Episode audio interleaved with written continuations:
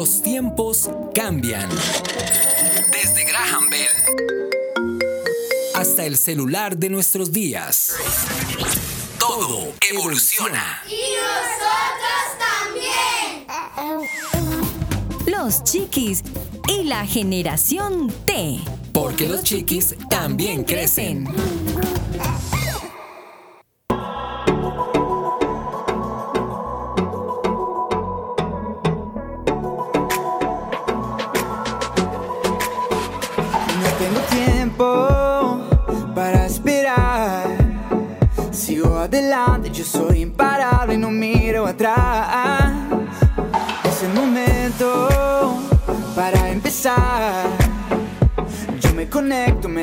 Al viento que me llevará. Los chiquis y la generación. Haré tu fuego como un relámpago. Tú eres mi impulso. Los chiquis y la generación T. Nada mejor que empezar con esa actitud arriba, totalmente y definitivamente. Todo esto se logra dándole gracias a Dios, sabiendo de que Dios nos da un nuevo día y porque así le place a Él. Y uno puede decir, Señor, porque para siempre es, para siempre es tu misericordia. Yo sí estoy segura, yo sí estoy segura que hay un fuego en mí, pero no lo sé. Quizás hay un fuego en mi compañero. Hola Javi, muy buenos días. Hola Aris. Bueno, hay un fuego, hay un fuego bastante grande como siempre, eh, vivimos apasionados por Jesús. Sí. Y pues eh, por eso estamos aquí, porque queremos transmitir eh, ese fuego a través de nuestro programa Los Chiquis y la generación Teares. Feliz sábado. Feliz sábado para ti también. Eso me encanta, me encanta. ¿Cómo te sientes? ¿Contento, rozagante, feliz? ¿Cómo estás de ánimo? Pues con mucho fuego, el fuego del Señor Jesucristo, que es nuestra razón de ser. Y bueno, queremos como siempre transmitir ese fuego, contagiar a la gente, no de coronavirus, sino del fuego de Jesucristo, del Todopoderoso. Eso me gusta. Javi, tengo una pregunta, puro chisme. ¿Qué desayunaste hoy? Hoy que desayuné, uy, hice chocolate en lechecita, ah. queso campesino crudo. Queso campesino. queso campesino crudo. sí. Jugo de papaya y galletitas. Qué rico. Sí. Yo me Qué delicia. ¿Por qué la pregunta? Porque es que, pues es que uno tiene que estar súper alimentado en la mañana y pues digo ah, yo, por aquello de que uno tiene que desayunar bien, ¿no? Dicen que es lo más importante, ¿no? El desayuno es, la primera comida es como lo más importante, pero bueno. ¿Y tú qué desayunaste? Pues yo me tomé un jugo de piña pero a ese jugo de piña le coloqué eh, sábila. Le coloqué sábila y creo que es súper importante desayunar con fruta en la mañana. Pero bueno, hay unos dicen que sí, otros dicen que no, otros dicen que a media mañana. Yo creo que sí. Sí, sí, pero sabes una cosa que mm, me queda la duda y en medio de eso yo conozco un pilo que nos puede decir si se puede comer fruta o no se puede comer fruta. Vamos a despejar esas dudas, sí, porque es que, oye, una pregunta antes de, ¿por qué la sábila con la piña? Porque es que la sábila ayuda a la parte digestiva y empezando por la ah, mañana ayuda incluso a las personas que tienen problemas de gastritis, pero puede que yo esté hablando más de la cuenta. Digamos que Aris en internet y en muchas partes encontramos información que puede ser verídica o puede ser errónea, entonces hay que tener mucho cuidado. Eso algo que yo tengo claro en esta vida, que en medio de todas las informaciones hay una información que es completamente de acuerdo y verídica, que es empezar el día con una oración.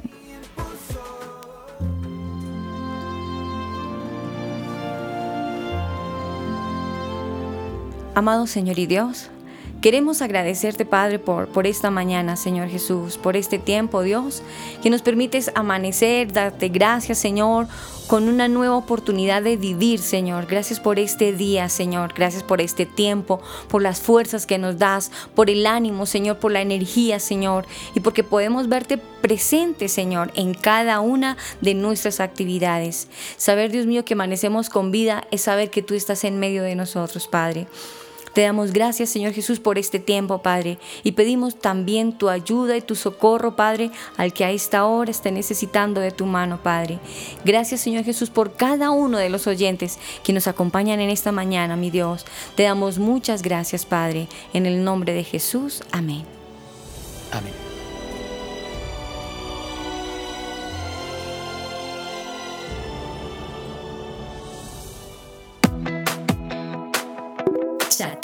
Nosotros. Línea WhatsApp.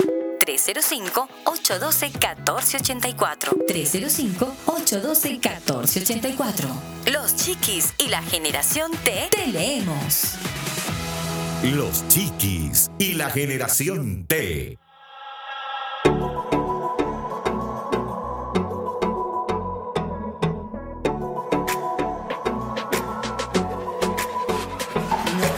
Bueno, ahora sí con el pie derecho ya fuera de la Ah. cama, como tiene que ser Javi. Estamos contentos, estamos contentos porque cada día de verdad, de verdad lo que decíamos con, con Dios hace unos instantes es, es una batalla ganada, ¿no? Total. Así es, Aris. Vemos que Dios definitivamente nos está guiando para que este periodo, este proceso de, de estar en casa no sea tan fuerte, que no sea como tan, como tan complicado. Hablábamos en días pasados, hace ocho días, de la convivencia, pero aparte de la convivencia hay otras cositas que no se nos pueden escapar de este tiempo, de vivir ahora en el mundo de nuestra casa, que ese es nuestro mundo. Sé, sé sincera conmigo. ¿Ya estás cansada de estar encerrada o, o lo has manejado? ¿Estás más bien tranquila? ¿O cómo ha sido ese proceso, Aris, así rápidamente? Así rápidamente no, le doy gracias a Dios que ha sido muy tranquila, muy tranquila porque trato de no bombardearme con noticias, sean falsas o verdaderas, simplemente escucho en la mañana lo necesario y chao noticias, trato de no, no bombardearme en noticias y realmente te lo confieso, todos los días estoy súper ocupada, pues gracias a Dios puedo trabajar en casa y también tengo que ser ama de casa, entonces ando súper Claro. ocupada, ando muy ocupada. Porque sobran son ocupaciones. Sí, sí, sí, termino cansada en Más casa. que antes, Aris. Sí, sí, sí, sí, sí, sí, la verdad sí. Pero estoy feliz, dándole Sí. gracias a Dios. Bien ocupadita, gracias a Dios. Bendito Dios, todo muy bien. Yo te decía hace unos instantes, quería chismosear cuál había sido tu desayuno. Yo te planteé cuál era el mío, pero no quiero hablar más de la cuenta. Yo quiero es saber si yo estoy desayunando bien, si tú también, si nuestros chiquis de la generación T lo estarán Desayunan haciendo bien. bien. Este tema que a veces no lo sabemos desenvolver.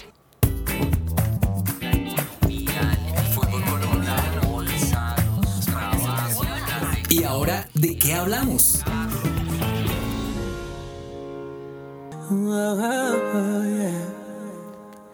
Hay un dicho, Javi, que me llama mucho la atención y ahora sí que con más veras. ¿Has escuchado el dicho que dice que soldado, soldado advertido, yo con estos brackets estoy en líos, Soldado advertido no, muere en guerra. Sí, sí, sí. Así tenga brackets, qué horror.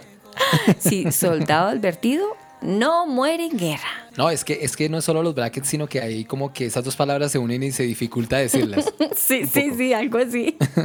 Sí, algo así. Estás como el chapulín colorado. Ajá. La idea es esa. La idea es esa, Chapulín, sí. Pero si habías escuchado ese dicho, Sí, claro, muchísimas veces. ¿cómo lo interpretas?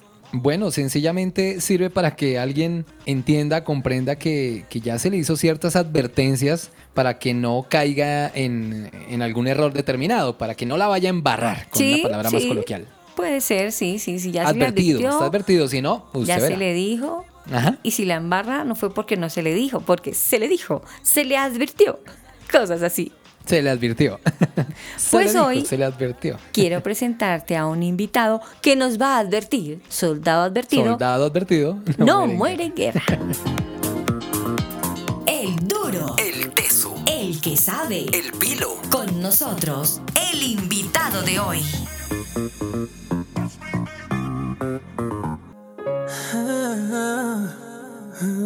Los Chiquis y la generación T. y que vuelve a la vida. Pues te cuento, mi Javi, que hoy nuestro pilo, nuestro teso, nos acompaña una vez más porque se ha convertido el médico de la generación T, de los chiquis y la generación T. Nos acompaña el doctor Juan Carlos Morales Ruiz. Él es médico especialista en gerontología social. Actualmente qué, también- perdón? Gerontología social. Gerontología. Ahorita le preguntamos a él qué, qué es eso de Sí, gerontología social, aunque por ese tema eh, el año pasado estuvimos hablando de eso. Él es jefe de docencia, él es en- también él es en la parte investigativa, él también lo hace, trabaja bastante fuertemente en eso, en educación continuada en una IPS en Colombia. Muy importante. Pues al doctor Juan Carlos, si me faltó hablar más de él, que sea él dándonos más detalles y más reseñas de su currículum. Doctor Juan Carlos, muy buenos días. Muy buenos días, Aris. Muy buenos días, Jaime. Javier, ¿cómo están? Hola, doctor, buenos días. ¿Cómo amanecen en este fin de semana? Bien contentos. Doc, ¿usted ya desayunó? Pero por supuesto, Ay, qué rico. ¿Qué desayunó? pues en mi casa siempre dan eh, huevo de alguna manera. Ay, en, sí. en, en alguna forma diferente los fines de semana. Tomamos eh, café, chocolate o té, alguna porción de fruta o jugo y utilizamos fundamentalmente pan integral. Eso Ah. desayuné esta mañana. ¿Y la arepita dónde la dejo? Ah, esa es para otros días. Ahí ¿Ah, vamos cambiando. Es importante ir cambiando. ah, Una arepita con mantequilla y salecita, doctor, ¿estaría mal? Pues la Es que sabe mantequilla no es lo más sano del mundo, pero de vez en Ajá. cuando Una vez al año bueno. no hace daño, hay que Doc. pecar. Sí, sí, sí. Hola, Doc. Estamos muy contentos de que nos acompañe hoy en Los Chiquis y la Generación T. Doc, estaba haciendo una presentación de usted. Me quedé cortica en presentar lo que más queremos. Nos gustaría conocer un poquito más de, de usted, Doc. No, yo creo que lo que dijiste está bien. Básicamente yo soy un médico, una persona muy curiosa que le gusta mucho Sí. estar estudiando y aprendiendo porque todos los días surgen cosas nuevas y hay cosas nuevas para aprender. Entonces diría que soy un eh, estudiante eterno más que cualquier otra cosa. Doc, el detalle es que uno en la vida, si le gusta el estudio, uno nunca deja de estudiar. El que le da la espalda al estudio es uno mismo, porque uno todo el tiempo tiene que estudiar y tiene que investigar. Creería yo, ¿no? Efectivamente, yo creo que la curiosidad es lo que lo mantiene a uno siempre vital, siempre con ganas de hacer cosas, siempre apasionado por la vida, para tratar de conocer un poquito de las maravillas de nuestro Señor Sí, señor. en Sí. esta tierra.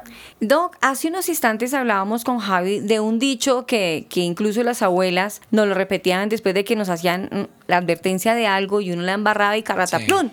Le recordaban, se lo dije, que soldado advertido no muere en guerra. ¿A qué se referían esas abuelas o esos papás cuando nos lo decían? O que todavía lo dicen. Yo diría que a una conducta de los seres humanos que vamos cumpliendo más años, de tratar de compartir las experiencias, particularmente las experiencias negativas y los errores que cometemos con las nuevas generaciones, pero desafortunadamente a veces esas experiencias no siempre son eh, bien recibidas o por lo menos no eh, utilizadas para prevenir situaciones que pudieran eh, generarse negativas en la vida de las personas. En, en ese caso yo diría que más que advertido tendría que ver como con eh, de la importancia de cuidarse en todas las dinámicas de la vida, en lo físico, en lo mental, la nutrición, en lo que comemos, en la actividad física, en lo que representa nuestra espiritualidad, todo ese tipo de cosas para alimentar nuestro cuerpo, nuestra mente, nuestro espíritu con cosas positivas. Su merced dijo Sí. algo muy cierto, Doc. Y, y llegó al punto de donde, a ¿La parte donde nosotros que No, pues claro, la parte espiritual es sumamente importante, Sí, es la principal, importante. claro que sí. Ajá. Ya hablándolo eh, también del cuidado de nuestro cuerpo, el doctor está hablando algo interesante donde habló de la alimentación, el ejercicio. Doc, ¿por qué, ¿por qué es tan necesario? A veces la gente dice, ay, qué pereza hacer ejercicio, ay, pero qué pereza comer saludable. ¿Qué es comer sí. saludable? ¿Para qué hacer ejercicio, Doc? Pues eh, una psicóloga muy reconocida en este país, le he escuchado en sus conferencias algo que me parece muy interesante y que creo que es la mejor forma de recordar y de tener en cuenta esos eh, temas. Dice la doctora Virginia Palacios, si uno considera su cuerpo como un templo, como algo sagrado, solo lo alimenta con cosas buenas, con cosas positivas, como digo, en todas las dimensiones. Y si uno lo considera una caneca de la basura, pues en esa misma línea lo alimenta de comida chatarra, de residuos, de desechos, de pensamientos negativos, etc. Entonces creo que la analogía en este caso pues es muy, muy valiosa y es mucho más valiosa para nuestro público y la recomendación sería entonces que consideremos que nuestro cuerpo es un santuario, es una responsabilidad que nos dio el Señor para cuidarlo y para hacer de él todos los días algo mejor. Pero desafortunadamente algunas personas no lo toman de esa manera y entonces ahí es cuando tenemos dietas inadecuadas, cuando nos quedamos quietos todo el tiempo, cuando nos eh, angustiamos todo el tiempo en vez de, de desarrollar optimismo y esperanza, cuando no tenemos una conexión eh, espiritual adecuada. Entonces la alimentación, el ejercicio y esas eh, conductas saludables pues tienen que ver con eso, con ese nivel de respeto que uno muestre por su propio cuerpo, por su condición de milagro. Se escucha muy bonito, muy genial, pero a veces a la Sí. hora de ponerlo en práctica, Doc, a veces como que nos cuesta. Cuesta. Sí, a veces como Cuesta que mucho. cuesta. Empecemos de- de- de- de- de- desde el comienzo. Empecemos a tener una alimentación saludable. ¿Cuál podría ser? Básicamente es muy, es muy sencillo el tema y uno lo Azucaritas. No tiene nada que ver eh, con, con dietas, eh, digamos, eh, sofisticadas o especiales, sino simplemente con tratar de balancear lo que uno come. Ni siquiera es quitar muchas cosas o, o consumir solo Un otras. equilibrio, Doc. Exactamente. Todo en la vida finalmente es eso, es un, un equilibrio. Entonces Sí. necesitamos tanto los carbohidratos, que son los alimentos que nos proporcionan energía, que nos proporcionan eh, vitalidad, que ayudan a funcionar nuestro organismo. Necesitamos también algunas grasas, porque buena parte de nuestras transmisiones eléctricas de nuestro sistema nervioso funciona con base en eh, algunas grasas. Necesitamos, por supuesto, las proteínas, necesitamos las vitaminas, los minerales y los elementos básicos para nuestro organismo que nos proporcionan frutas y verduras.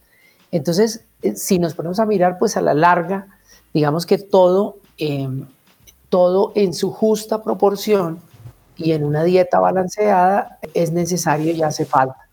Cuando nos desequilibramos y nos vamos mucho más hacia un consumo muy elevado de azúcares, de harinas o un consumo muy elevado de grasas o al contrario inclusive un consumo muy elevado de proteínas, pues podemos causarle daños a nuestro organismo. Entonces la recomendación es, es seguir un horario de alimentación, no saltarnos una comida, un desayuno, un almuerzo, una comida, espacios intermedios en la media mañana y en la media tarde para Ujú. mantener de alguna manera los niveles de, de azúcar y energía eh, constantes en el organismo. Y obviamente comer en la mañana más los alimentos que requieran procesarse a lo largo del día. Y en la noche hacer unas comidas más livianas que nos permitan dormir mejor por un lado, pero adicionalmente no recargar el organismo cuando vamos a descansar. Pero es que hay un problema, Doc. Yo lo digo por mí y yo creo que Javi me dice sí, a mí también. Una que otra, a mí me encanta comerme una deliciosa hamburguesa, me parece deliciosa un viernes. No, pero ¿Por qué no? ¿Por qué no, Javi? Con una gaseosa oscura, para no decir la marca, pero eso es una delicia. Pero no, uno tiene que ser consciente, Ari, si es verdad, que pues lo que estaba diciendo ahorita el doc, el equilibrio, ¿no? Uno dice, bueno, de vez en cuando algo así, pues es un gustico, pero no es una forma saludable. Me refería, por ejemplo, doc, también al desayuno de los niños, que los papás viven convencidos que las azucaritas súper dulce y súper azucarado es bueno, que unas galletas con crema por dentro súper dulces es lo mejor para una lonchera. Cosas así que definitivamente pues yo creo, y no sé usted que es el experto me puede sacar de la duda, ¿es bueno para un niño una lonchera con ese tipo de cosas? Pues la verdad es que durante la infancia, digamos que uno no tiene mucho criterio y por supuesto los eh, alimentos que tienen altos contenidos de azúcares o de grasas, Sí. digamos que son más provocativos, si podemos usar la palabra, para las personas. Sin embargo, eh, una responsabilidad que deberíamos tener los papás y los adultos frente a los niños, pues es la de empezar a educarlos desde pequeños. Yo conozco varios eh, grupos de, de- de amigos, de familiares, que vienen trabajando desde que sus niños nacen prácticamente en tratar de que no coman alimentos chatarra, en tratar de que les gusten las verduras, las frutas, en tratar de evitar las, eh, con los- las comidas altamente azucaradas, porque ya tenemos un problema en eso en la humanidad y aquí en Colombia. Aquí en Bogotá, entre el 60 y el 70% de los niños tienen sobrepeso y cerca de la mitad, perdón, de la tercera parte tienen obesidad. Eso es bastante grave porque son personas que de adolescentes o a los 35, 40 años están en un riesgo elevado de sufrir un infarto al corazón, de sufrir problemas como la diabetes, como la problemas de colesterol, etcétera, porque son hábitos que se van dando desde la infancia. Comer eh, de manera inadecuada y no hacer ejercicios. Estamos en una generación también, desafortunadamente, de, de donde el sedentarismo, el Netflix, los juegos de pantalla, el- los Sí. juegos de computador, el celular, etcétera, lo que nosotros hacíamos antes en los parques se hace ahora a través de pantallas. Pues es bien preocupante esa, esa estadística, Doc, que usted nos acaba de decir que un aproximado de que de, de la tercera parte de la sociedad tenga obesidad, de verdad, Javi, que eso es para pensarlo. Tengo el caso, me, trae- me llega a la mente un caso de, una- de un familiar que de niño lo alimentaban en el desayuno con cosas llenas de grasa. Se hablaba de los huevos pericos muy grasosos, de huevos con salchicha, con jamón, con comidas bastante pesaditas, diría yo. Y eso fue la constante, eh, los 4, 5, 6 primeros años del niño. Y obviamente hoy día tiene 20 años y es una persona súper, súper obesa, súper eh, demasiado que yo diría, bueno, Ya está en las manos de él tratar de recuperar esa, eh, digamos, su contextura normal y bajarle esa obesidad tan peligrosa, ¿no? Sí, es, es, es bien preocupante porque un, ser humano para que tenga una calidad de vida con esa forma de comer, nuevamente reitero, es preocupante.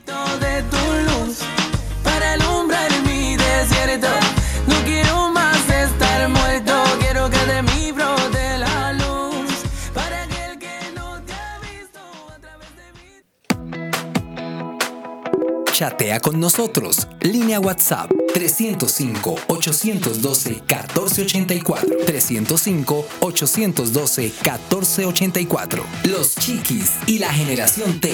Te leemos. En Spotify, Los Chiquis. Búscanos como los chiquis oficial. Están escuchando Los Chiquis y la Generación T.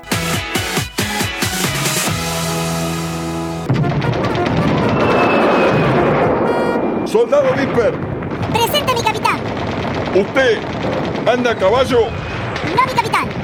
¿Anda en avión? No, mi capitán. ¿Está en la infantería? No, mi capitán.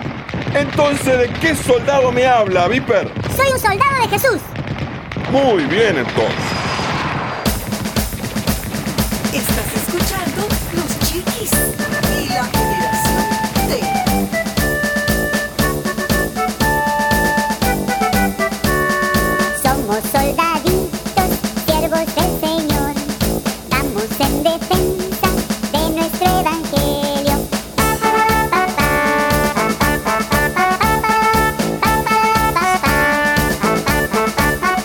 Soldado adver- advertido no muere en guerra, ya me enredé. Soldado advertido. Ay, ay, ay, Ari, se me pegó. ¿Ah? Soldado Es advertido contagioso. no muere en guerra. Es contagioso sí, sí, esto, sí. Contagioso, hola. Bueno, soldado advertido no muere en guerra. Estamos hoy hablando con el doctor Juan Carlos. Y bueno, yo le quiero preguntar, Doc, teniendo en cuenta que son cinco veces para alimentarnos en el día o para alimentar a un chiquis, ¿cómo debería ser una alimentación sana de un chiquis con cinco alimentos al día? Más o menos, ¿cómo debería ser esa alimentación para que los papitos que están escuchando tengan una guía, tengan algo más, más claro sobre cómo debe ser eso? Es importante saber que la clave de una alimentación correcta Sí. reside en la variedad de los alimentos que incluyen. Comer bien puede resultar muy difícil en la actualidad porque la industria, la publicidad, los medios de comunicación nos invitan siempre a elevar el consumo de alimentos procesados. Y estos alimentos pues tienen en general una serie de sustancias químicas que pueden alterar nuestro organismo. Entonces en términos generales la idea es que una alimentación saludable incluya el aporte ojalá de todos los nutrientes, se componga en su gran mayoría de alimentos frescos, de alimentos no procesados, que no tengamos restricción de ningún eh, alimento, ya que eso puede llevar a deficiencias. Y la idea es consumir, como digo, alimentos distintos en su justa medida. Eh, digamos, hay un gran consumo de energía que le- están eh, pues, en periodo de crecimiento, que requieren pues, una, eh, una dosis, digamos, importante de diferentes eh, eh, sustancias nutrientes para ir eh, desarrollándose y creciendo. Es importante entonces que en las horas de la mañana consuman una dosis apropiada de hidratos de carbono que les proporcionan energía para el día. Entonces puede estar bien, por ejemplo, en eh, algunos casos, por ejemplo, un em, yogur con eh, cereales, pero para este caso pues usar cereales integrales y ojalá yogur natural y que no tenga sí. azúcar, es decir, el azúcar natural de, de- de su yogur. Puede estar combinado con almendras, con frutas, como arándanos, como uvitas, eh, como fresas, eventualmente una cucharadita de miel si no les gusta mucho, pero la idea es que empiecen como a, a- a trabajar eso. También podemos usar, eh, por ejemplo, tortitas preparadas de avena, de manzana, con huevito que, que- que se parecen mucho, digamos, a los pancakes, pero son saludables y si las mezclamos Sí. con una eh, especie de mermelada de fruta eh, producida en la casa, que la podemos eh, nosotros consumir, pues nos ayuda también, pero en las horas de la mañana. El huevo en general es un alimento que idealmente deberían consumir los niños a menos que tengan algún problema todos los días, porque de alguna manera las grasas tienen un papel importante en la función de defensa del organismo y si en esos soldados que nos defienden de las infecciones, ¿no? Sí. Los, los eh, ácidos grasos disminuyen los, unas sustancias que producen inflamación en el cuerpo y nos ayudan a desarrollar anticuerpos contra algunas eh, enfermedades. Doc, Y el doc, el doc, perdón, ¿y el huevo en qué? ¿De cuál? o sea, puede, eh, puede ser frito, cocinado, revuelto, perico. En términos generales, digamos, la, la forma como se consuma, eh, pues obviamente tiene una repercusión dependiendo de la cantidad que uno coma. La, la manera definitivamente más saludable, pues es comerlo tibio, comerlo duro o comerlo lo que llamamos frito en agua o escalfado. Frito en agua. Evidentemente también consumirlo en huevo revuelto, revu- huevos pericos o huevos fritos, Ujú. pues tratar de reducir al máximo la cantidad de aceite, utilizar un aceite que sea saludable como el aceite de girasol o el aceite de canola. Los aceites vegetales que son mezclas o el aceite de soya en general no son saludables ni para los niños ni para nadie, pues son más baratos pero no son saludables. Y lo mismo incluir una ración de fruta, preferiblemente la fruta fresca, no los jugos de fruta, porque aumenta el nivel de azúcar, pero no aumenta la fibra y se pierden en algunos casos las vitaminas y los minerales. Y consumir algún eh, lácteo, puede ser, eh, como digo, el yogur, puede ser eh, el queso, preferiblemente también el queso campesino o el queso fresco, o el eh, café o el chocolate con leche, que proporcionan, como digo, pues un balance más o menos adecuado para garantizar la energía y el desarrollo adecuado del sistema nervioso y de otros sistemas fundamentales para el organismo humano. Bueno, Doc, ahora sí viene aquí mi pregunta. Escuchaba atentamente del desayuno, iniciando que es tan importante, y decía el doctor que hidratos de carbono y nos empezaba a hacer un desglose de diferentes alimentos, pero también usted acotó algo muy importante. En este momento no todas las familias tienen la posibilidad de hacer un mercado con todos estos eh, alimentos que so- van a ser muy beneficiados, van a ser los niños beneficiados, pero desafortunadamente en la canasta familiar no hay bolsillo que en este momento aguante y desafortunadamente las canastas Sí. familiares están muy raquíticas. Entonces yo solamente arranco con el huevo que veo que es posible que lo consuman todos los días. Entonces es decir, si la familia pueden comprar una bandejita de huevos, entonces al niño le puedan dar un huevito todos los días. Hablemos de, de una comida no desbalanceada, de un desayuno no desbalanceado, pero digamos si no hay para el yogur, si no hay para comprar los frutos secos para colocarlo en ese es que- cereal integral que también es costoso. Entonces hablemos de un desayuno que pueda estar a la- al alcance de las familias de clase media, que a veces no tienen la posibilidad de, de un desayuno bien saludable, No, yo creo que también hay la posibilidad de un desayuno bien saludable. balanceado. eh, Un chocolatico en y- agua. Y, y balanceado, exactamente. Pero entonces en esa, mm, en esa dinámica, pues obviamente, eh, por ejemplo, mezclar el huevo con alguna fruta de temporada, que normalmente las frutas de temporada se encuentran eh, más baratas de precio, entonces uno tiene que estar mirando cuáles son las que están de cosecha y esas normalmente se consiguen más baraticas.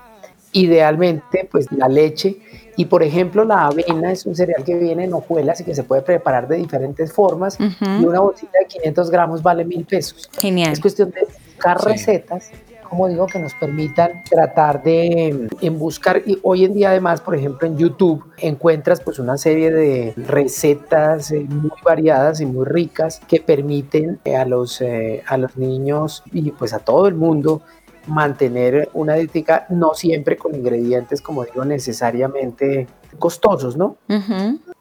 Leer un poquito más, aprender un poquito más, porque esto, aunque no tiene mucha ciencia, pues sí requiere, digamos, de mm, educación, Ajá. requiere de mm, eh, aprender a combinar estos alimentos, aprender a utilizar, como digo, lo que esté de cosecha, lo que esté barato y aprovecharlo de la mejor manera y combinarlo de la mejor manera. Sí, me parece excelente esa, esa opción que el doctor nos está dando. Y ya vamos con el desayuno. Después del desayuno, a veces la gente confunde. ¿Son once o medias nueve, doc? Son eh, medias nueve o un tentempié, lo que se llama. ¿Un tentempié? Esa no la había escuchado. Vean, Javi, un sí. tentempié. No, yo tampoco. Ve alistando el tentempié. Esa no la había escuchado. Doc, ¿de dónde salió ese? ese? Yo no lo había escuchado. ¿Su merced de dónde es, Doc? Eh, No, no, ese es un término muy utilizado, digamos, en la, a nivel internacional y en muchas partes del país. Lo que pasa es que acá utilizamos más el tema de medias nueves, el tema de onces, del algo en algunas partes, la parva en algunas otras. Lo importante allí es que consumamos algún alimento, digamos, combinación de alimentos que nos permita mantener los niveles de azúcar dentro de una, digamos, regulados, que no se suban ni se bajen mucho. Y sobre esa perspectiva, eh, puede ser una fruta, puede ser un pedazo de queso, puede ser un poco de maní. El maní es un alimento que es muy bueno para los que no son alérgicos y no es costoso tampoco. Podría ser un eh, kumis o un yogur. Entonces fíjate que hay diferentes opciones y diferentes cosas que nos ayudan, pues, pero pues, obviamente hay que explorar las opciones. No son tan limitadas que las podemos compartir de alguna manera en un... eh, en cinco minutos o en diez minutos de eso que aprender y esa sería la recomendación que los padres y los familiares que toda la, la gente en general trate de aprender un poco lo que es saludable y de aplicarlo un poquito mejor y seguramente va a encontrar opciones que además de saludables son agradables al paladar. Ok, bien, perfecto. Vamos con el tentempié y ya vamos a la hora de el Me almuerzo. gustó el término, ¿no? tentempié, sí me gustó. Eh, pues mira, para el almuerzo el eh, planteamiento eh, tiene que ver con eh, mantener un equilibrio entre eh, una porción de proteína, que puede ser eh, pues, proteína animal o proteína vegetal, las lentejas, los garbanzos, el frijol, son proteínas vegetales de alto valor, la quinoa también, que son sustancias que se pueden consumir y preparar de muy diferentes maneras. Obviamente la carne, el pollo, el pescado, pues también, digamos, son una opción en esa línea consumir algún hidrato de carbono, que puede ser una papa o dos papitas pequeñas, una porción eh, pequeña de arroz o de algún otro cereal. Y muy importante, ojalá que al menos la tercera parte o idealmente la mitad del plato esté compuesto por eh, verduras, porque nos proporcionan vitaminas y minerales que son necesarios para, eh, como decía hace un rato, la inmunidad el crecimiento y el desarrollo del organismo. Excelente, me gustó ese almuerzo porque hay muchísimas opciones en el almuerzo.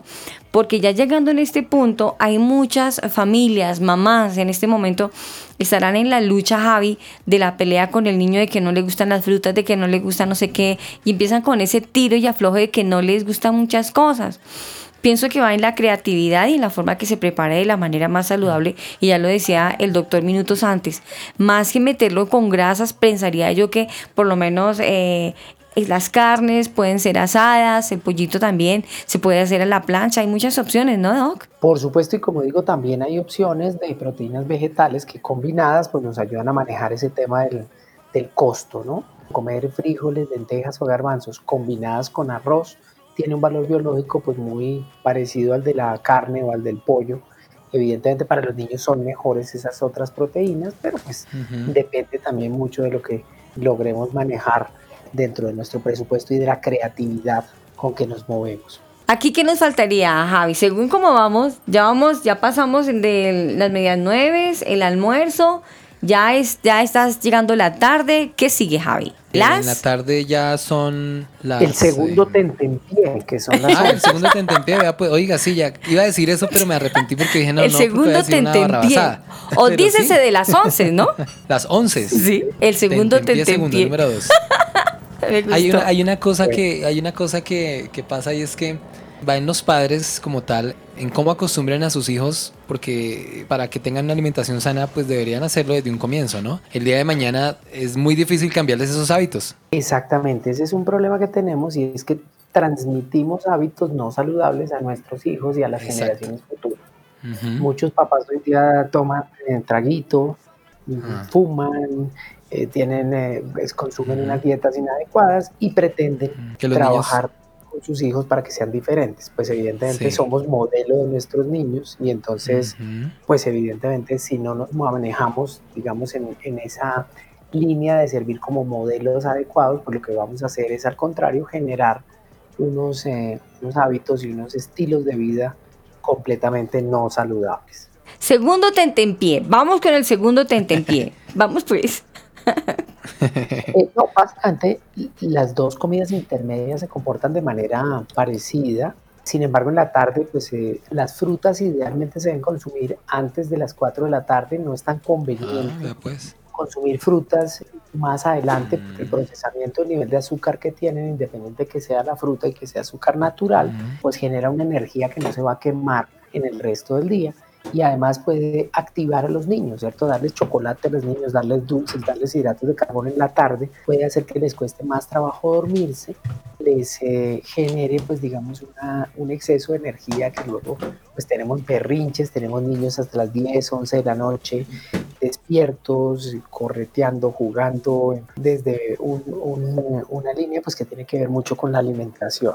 Entonces aquí preferimos algún tipo de proteína, de pronto algún cereal eh, integral, de pronto alguna porción de queso o de yogur. Estos son eh, comidas que no son iguales pues a las otras comidas, son alimentos, como digo, para mantener un nivel adecuado de azúcar y de energía en el organismo. Me dejó pensando, Doc, antes de irnos a, a este corte, que las frutas, eh, lo aconsejable es no consumirlas después de las 4 de la tarde. Yo no sabía eso, Doc, te Yo lo tampoco. confieso. No Y tenía ni pensé idea. que era siempre saludable. En cualquier momento, Sí. cualquier hora, comerse una fruta, Sí. pensé que era muy bueno. Pues igual, si se va a consumir algún otro alimento, pues es preferible consumir una fruta. Y hay ciertas frutas que elevan menos el azúcar que otras. Por ejemplo, las uvas tienen un nivel de azúcar muy elevado, un durazno o una fresa, el banano también. Mientras que un mucho. durazno o una fresa o una pera o una manzana nos Mm. ayudan a mantener el nivel de glicemia, no lo aumentan, digamos, de una manera eh, exagerada, como sí, como digo, las uvas, el banano, el mango y todas las frutas en general que son muy, muy dulces, ¿no? Buen consejo, Doc, porque muchos papás estarán haciendo esto en la tarde y no están logrando tener un equilibrio en los chiquitos justo en esta época que los tenemos en casa y que es un problema tenerles una dieta equilibrada. Allí no hay bipolaridad. Ya Satanás en mi vida no manda. Ya no estoy muerto ni de parranda. Muchos no me creen, pero sí le creían al falso maleante de panda. Ahora tengo canciones que bendicen los corazones. En Spotify, Los Chiquis. Búscanos como los Chiquis Oficial.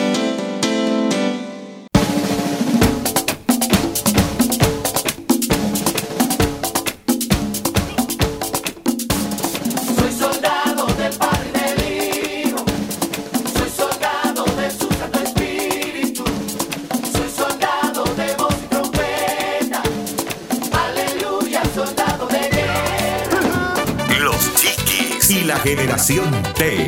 Hoy con este tema que nos tiene arriba comiendo, haciendo ejercicios, aprendiendo de todo un poquito. Soldado advertido no muere en guerra. Nuestro invitado en el día de hoy, pues el doctor Juan bien, Carlos Alice. Morales Ruiseñor. Esta vez lo dijiste bien. Sí, lo dije bien. No se me enredó, no se me enredó.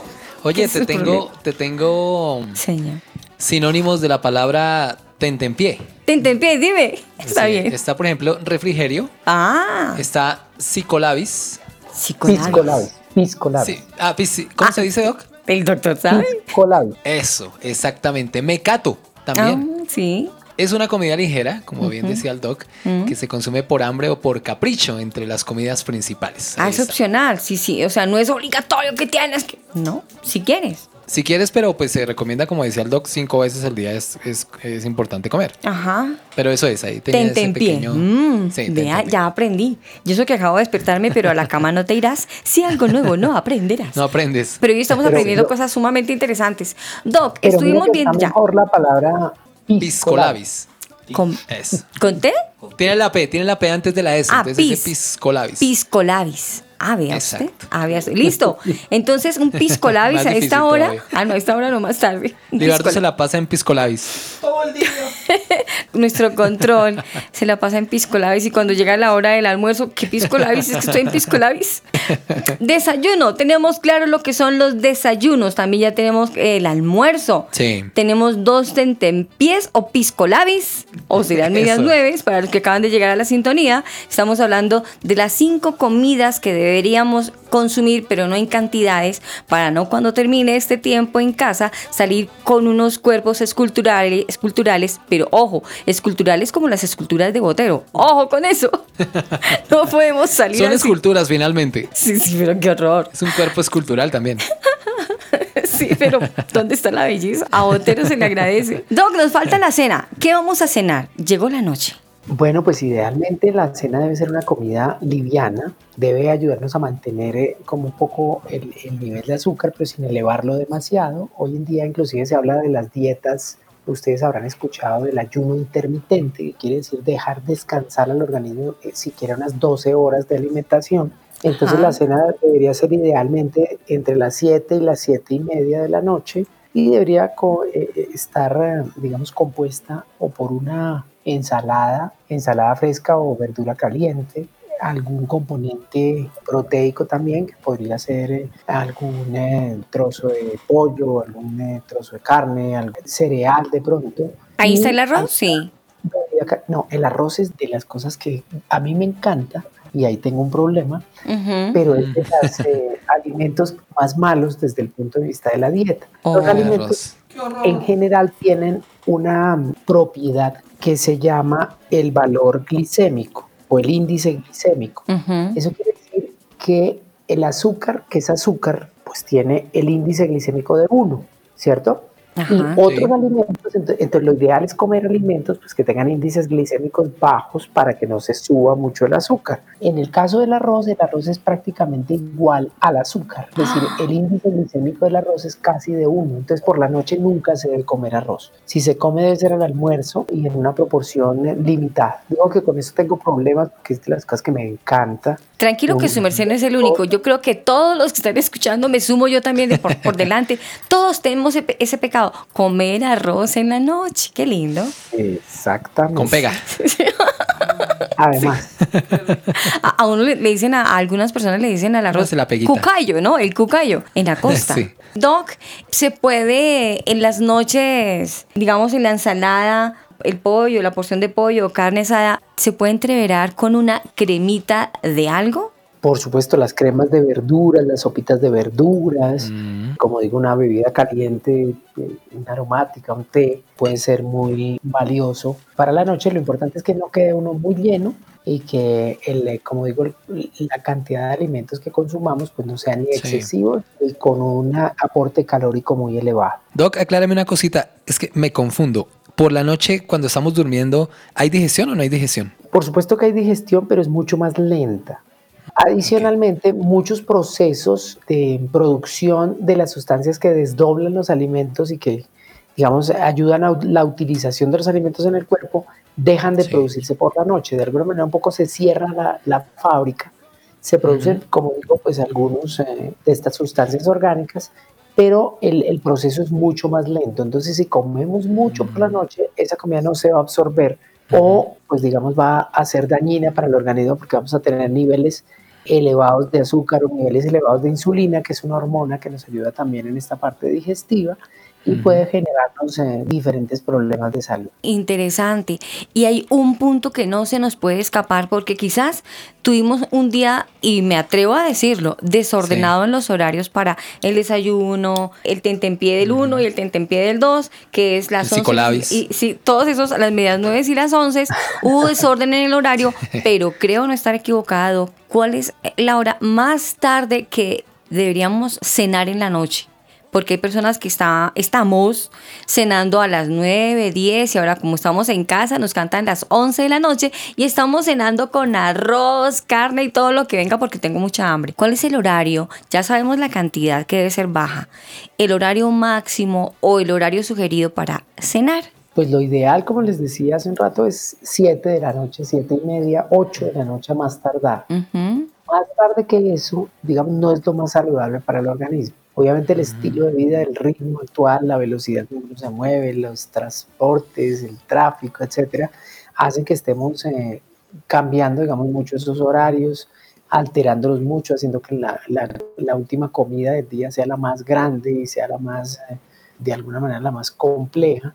Entonces, en esa dinámica, pues creo que eh, hacemos todo el daño posible al organismo, desafortunadamente. Todo eso se escucha súper lindo, pero quiero pasar ya a otro, a otro punto sumamente interesante que es en sí en sí el centro del programa de hoy. Pero Doc, si son las nueve y media de la noche, tengo hambre y ya no puedo cenar a esa hora, entonces ¿qué hacemos con los niños y los papás? Hasta las mujeres de pronto podríamos Aguantarse, hacer... aguantarse, Aris. Pero, mm, Doc, tengo hambre, son las nueve de la noche y ya tengo hambre, ¿cómo hacemos? Como les decía, en esos casos, un cereal como la avena en hojuelas, pero la avena natural, no, no la avena llena de azúcar y de otras cosas, Ajá. es un súper alimento porque además de que eh, nos hace sentir una sensación de saciedad, nos ayuda a mantener eh, el organismo limpio, nos ayuda a que se eliminen las grasas a través de la materia fecal. ¿Con qué la combino, Doc?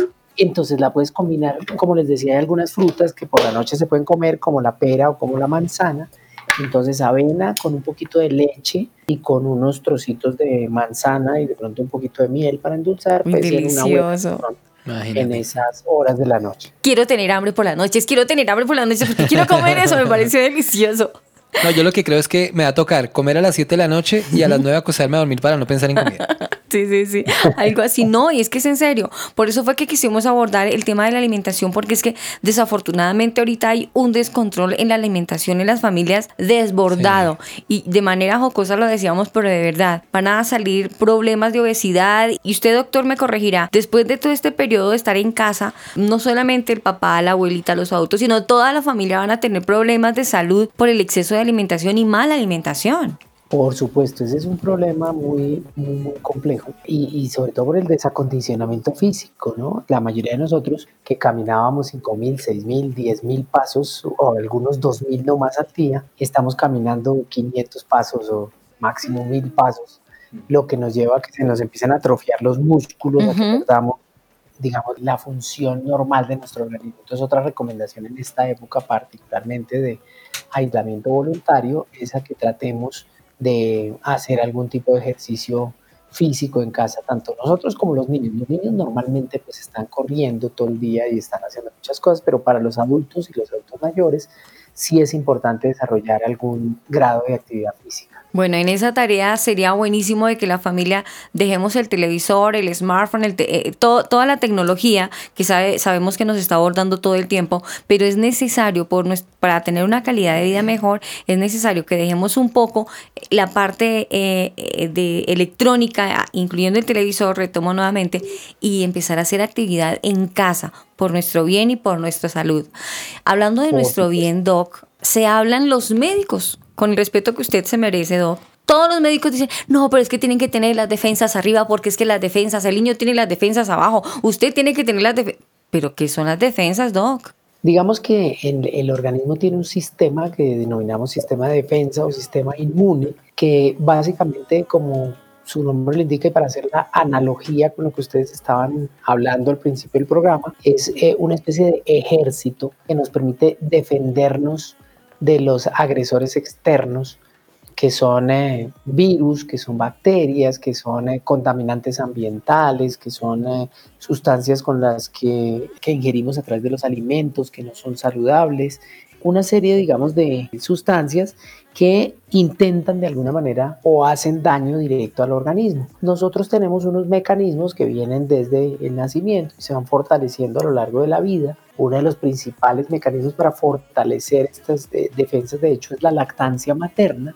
que nos permiten que apenas ingrese alguna sustancia extraña al organismo o que le pueda producir daño al organismo, la ataquemos, la neutralicemos y la destruyamos, evitando así pues los, eh, los problemas, digamos, derivados de esas eh, sustancias.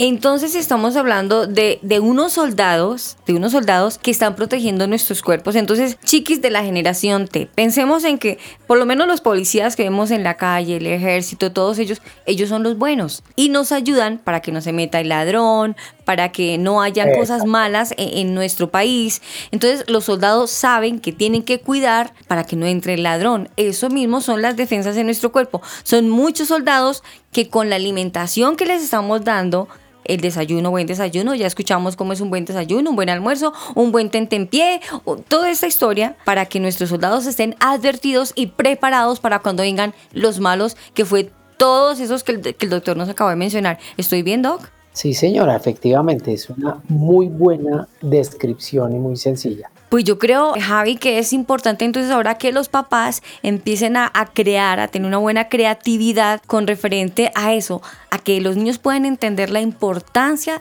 de una excelente alimentación para tener a nuestros soldados cuidando nuestro cuerpo, Javi. Yo siempre me, cuando hablan del sistema inmunológico, me imagino esos soldaditos dentro del cuerpo, bueno, en medio de mi ignorancia en el tema, me imagino en las, en las arterias, en las venas, bueno, en las diferentes partes que tiene nuestro cuerpo, que son miles y millones de cosas. Y me imagino ese ejército allá peleando y batallando.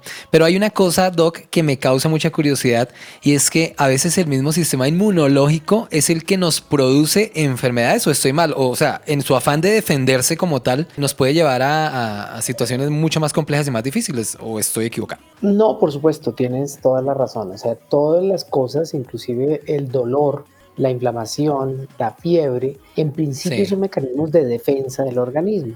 Sin embargo, cuando persisten en el tiempo o cuando se vuelven eh, de alguna manera pues muy Recurrentes, muy intensos. Exactamente, o recurrentes o crónicas, entonces pueden generar estos eh, problemas como enfermedades autoinmunes, es decir, en las cuales el organismo ataca a su propio Exacto. organismo, digámoslo, o las alergias, que son respuestas exageradas frente a sustancias que normalmente no deberían producir ninguna respuesta, lo que vemos con el consumo de Mm, ciertos alimentos, los mariscos, el maní, etcétera, en algunas personas. Yo escuchaba alguna vez, Doc, de otro doctor que cuando las personas tienen fiebre, era como cuando uno escucha una alarma en una casa porque se está incendiando la casa, entonces se enciende la alarma y lo- la gente ya sabe que es que la alarma está avisando que algo pasó en esa casa. Se incendió, se metieron los ladrones y se ponen alerta. ¿Estoy equivocada? No. No, efectivamente la fiebre es un eh, mecanismo de defensa del organismo que nos permite, digamos, primero avisar que está pasando algo, como tú lo dices,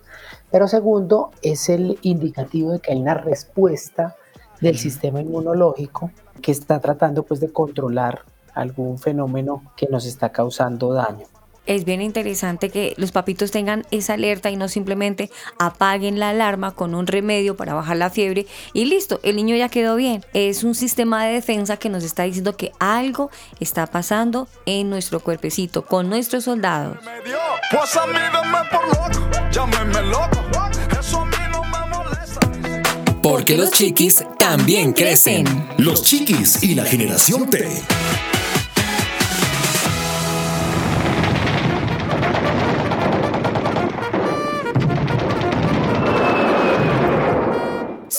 advertido no muere en guerra. Hoy nuestro tema en el programa de los chiquis y la generación T. Hoy con nuestro doctor, porque ya es nuestro doctor de cabecera, el doctor Juan Carlos Morales Ruiz. Doc, muchísimas gracias por haber aceptado esta invitación virtual, porque nos tocó así, no nos pudimos ver, pero sí estamos aprendiendo muchísimo en el programa hoy de tener una buena alimentación para cuidar nuestros soldados que son los encargados de cuidar nuestro cuerpo. Muchas gracias por la invitación y bueno, me encanta siempre poder compartir con ustedes estos espacios y pues tratar de que la gente tome un poquito de conciencia frente a estas perspectivas porque es la única forma que tenemos de controlar eh, todas las situaciones de riesgo para nuestra salud que puedan presentarse. Sabemos que quedaron muchas preguntas ahí, papás, Muchísimas, mamás, con ganas de seguir preguntando, de saber y de conocer. Doctor, ¿algún correo electrónico donde quizás alguna persona quisiera indagar, preguntar, hacerle preguntas? ¿Cuáles son sus redes sociales para que puedan conocer un poco más de usted? Por supuesto, estamos ahí en todas las redes sociales, estamos en Twitter en arroba jcmoralesr, en Facebook Juan Carlos Morales Ruiz, en LinkedIn Juan Carlos Morales Ruiz, en Instagram Juan Carlos Morales Ruiz. En cualquiera de esas, con mucho gusto, estaremos encantados de poder eh, colaborar y aclarar dudas, inquietudes y proporcionar información siempre en todo momento. Yo me voy a atrever a hacer algo que no lo acostumbro a hacer, pero es que Doc lo amerita y me obligo a hacerlo. No les había comentado algo que el doctor en Colombia, él hace un aporte sumamente interesante de todo el conocimiento y el bagaje que Dios le ha permitido tener en la vida. Él hace un aporte en una revista muy conocida donde las personas que si quieren conocer más de la misma, simplemente van y la buscan en una droguería conocida en Colombia, Droguerías con Subsidio, una revista que se llama Revista Vida Sana. Él allí hace unos aportes sumamente interesantes. Ustedes pueden conocer más acerca de toda la información que el doctor nos está comentando ahorita y de otros temas también, similares también a la salud, la actividad y otros temas. Espero no haberme metido en el rancho, Doc, pero creo que era necesario.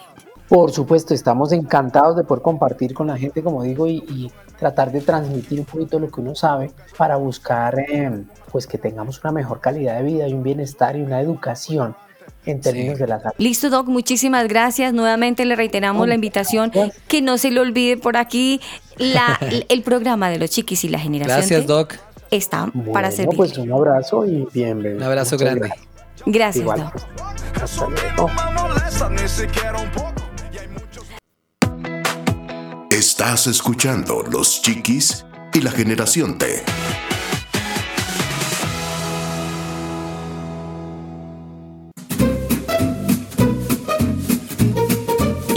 Libros, bibliotecas, Enciclopedias. nuestro ebook de hoy en Los Chiquis y la Generación T.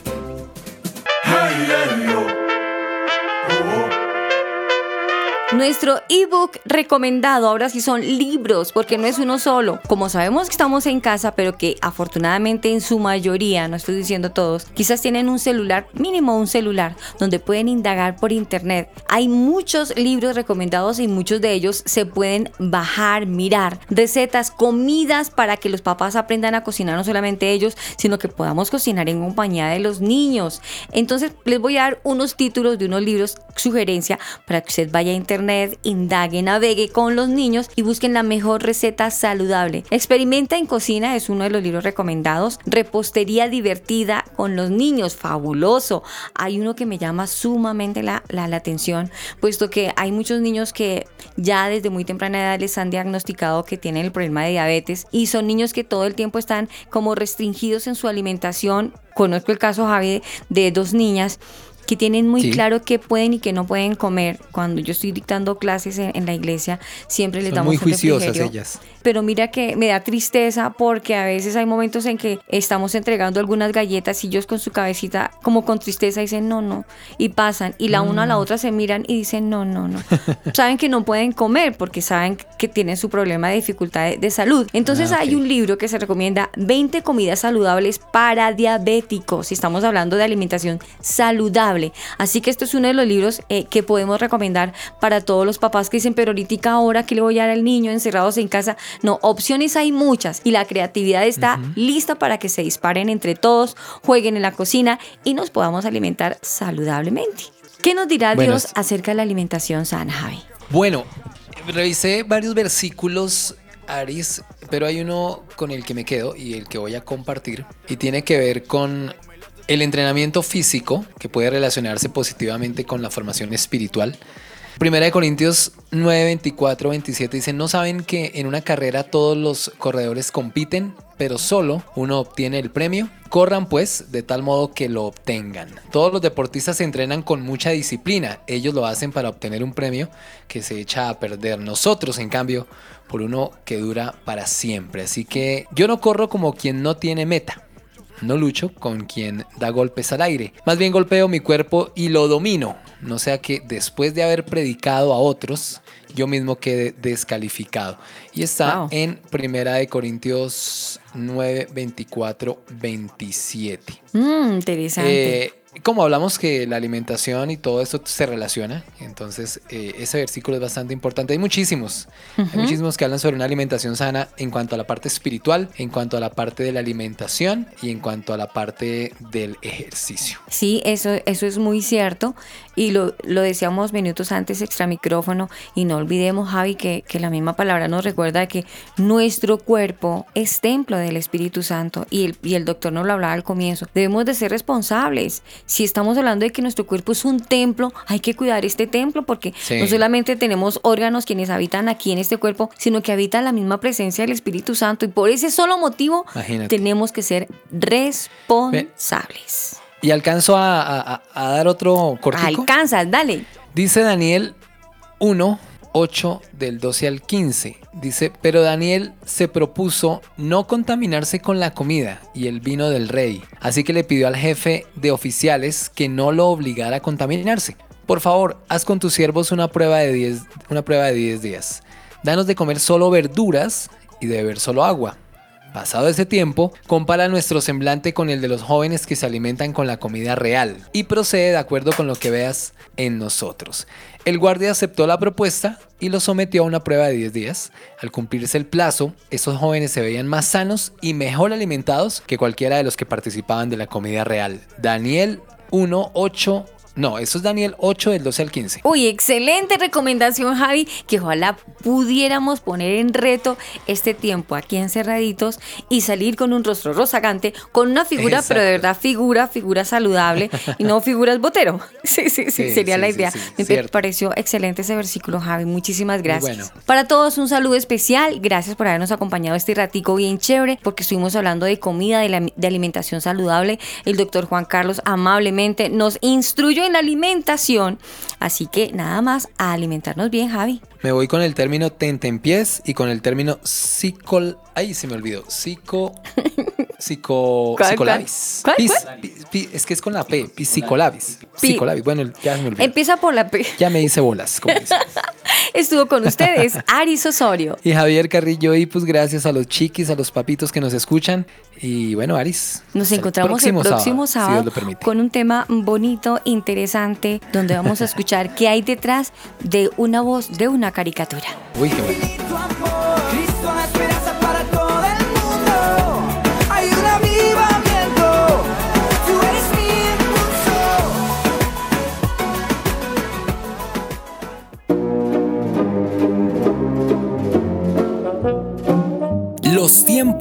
Cambian. Desde Graham Bell hasta el celular de nuestros días. Todo evoluciona. Y nosotros también. Los chiquis y la generación T. Porque los chiquis también crecen.